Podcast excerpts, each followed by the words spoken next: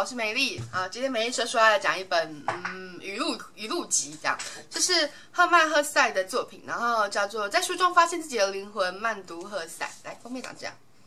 好，是一个非常帅的知性的男人，这样。对，然后这一本书呢，它其实全部都是格言，就是这样一段一段的，然后呢，非常适合那种呃，你可能觉得自己没有办法看书的人。观赏，对，我知道，因为现在大家都用习惯手机跟呃电脑，然后你其实要看书已经变得蛮难的，因为呃，当你习惯手机滑过去就可以，或者说那个滑鼠拉下来就可以的时候，其实要你好好的看那个直排书，其实不是一件很容易的事情。然后呃，除此之外，还就是说，现在的人因为网络关系特别容易分心，呃，这点我蛮厉害的，因为呃，我可以我在开网页的时候，同时可以处理很多件事情，我可能一边开着游戏，一边开着稿子，一边开着。开着 F F B 啊，就是粉丝团啊，或者是噗浪之类的，然后我会同时做很多事情。然后他当然下场就是说，我在我没有办法专注只做一件事情，哪怕我在家里看电看电影，就是看电视上的电影或者看租回来 D V D，我都一定要手上拿一本书，不然我没有办法坐在那里，我就是会觉得不舒服。要不然我就滑手机，可是如果滑手机就会进去另外一个世界嘛，就没有办法说嗯很认真的去看一本书，或者很认真去看一部电影这样子。然后这一本书呢。先讲赫曼·赫塞这个人，他赫曼·赫塞这个人，他最有名的作品是《草叶集》，那他其实也写了非常多各式各样的书这样子。然后，呃，这一本为什么会推荐他呢？其实，呃，因为我们家是开二手书店的啦，开是开算是介于独立书店跟二手书店之间，反正就是也有进新书，也有也有卖二手书的。那很多书其实我可能就是请呃请我先从通路那边拿过来，或者说可能就就是我有一一些比较便宜方式可以得到书，可是实际上哦。其实像我还蛮重视对书的一见钟情这件事情的，就是说我去逛书店的时候，因为我的习惯是所有的书我都要摸一遍，这我之前有讲过。然后，对，很奇怪怪癖，而且看到它不整齐会去摆它，然后它那歪了倒了，啊，就啊就要把它乔好，哎，怎么没有放在一起啊？就放要放在一起这样。然后，所以我我跟我几个有这种同样劣根性的朋友，都会被当成店员，非常讨厌。我不是店员。虽然你说问的书我知道在哪里，可是我不是店员这样。然后好，就是因为有这样的前科，可能后来我才会去做这个这样子。然后呃，这本书是我在书店翻的时候翻到，因为现在现在实体书店，嗯，不要说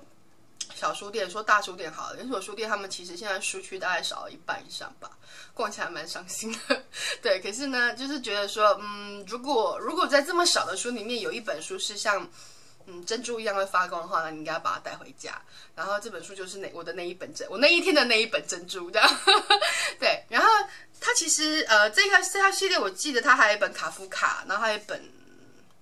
还有一本，我现在想不起它的名字。但是 anyway 没有关系，我印象最深刻的是赫塞这一本。为什么深刻这这一本呢？因为其实嗯，有些大道理或是很深刻的文学，它离我们的现实生活是非常遥远的。也就是说。呃，对啦，看是看得懂啦，但是就觉得没有那么 close，你知道吗？然后这本是比较接地气的，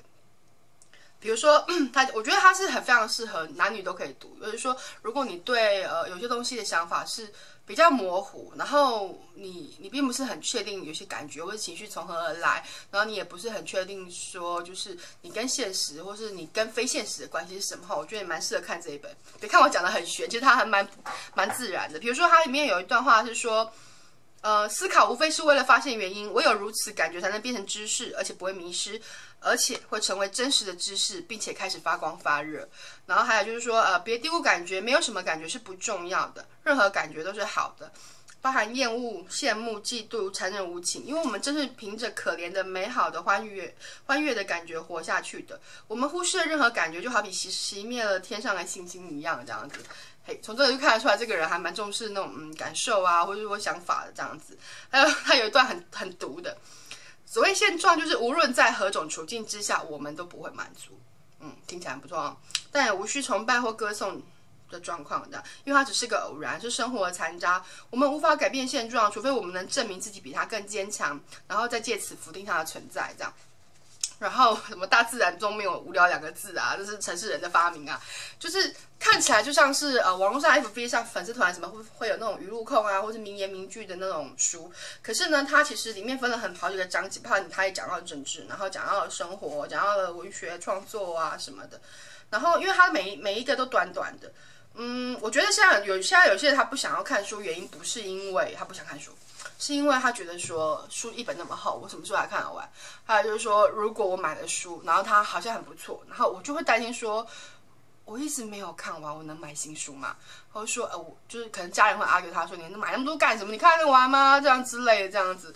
哎，这样之类辩证在大作家身上也会有，但我们小市民身上也是会有的这样子，然后。可是我觉得哦，就是有时候，有时候我们需要的是一个比较轻松的书，就是说，呃，它可以很有深度，但它还可以深入浅出嘛，它可以让很容易让人家了解内容这样子，对啊。然后 还有一段我很喜欢的哦，就是说，我们住过一段时间的地方，往往要离开一阵子，对当地的记忆才会逐渐成型，变成难以抹灭的印象。呃，当我们还在那里生活的时候，会留意当地的大小事，只是一旦离开之以后。琐事会逐渐在记忆中褪色，留下来都是意义重大的事。不然光回顾一年的事，就会把我们搞得七晕八素了。这样，那这本书就像是一种嗯，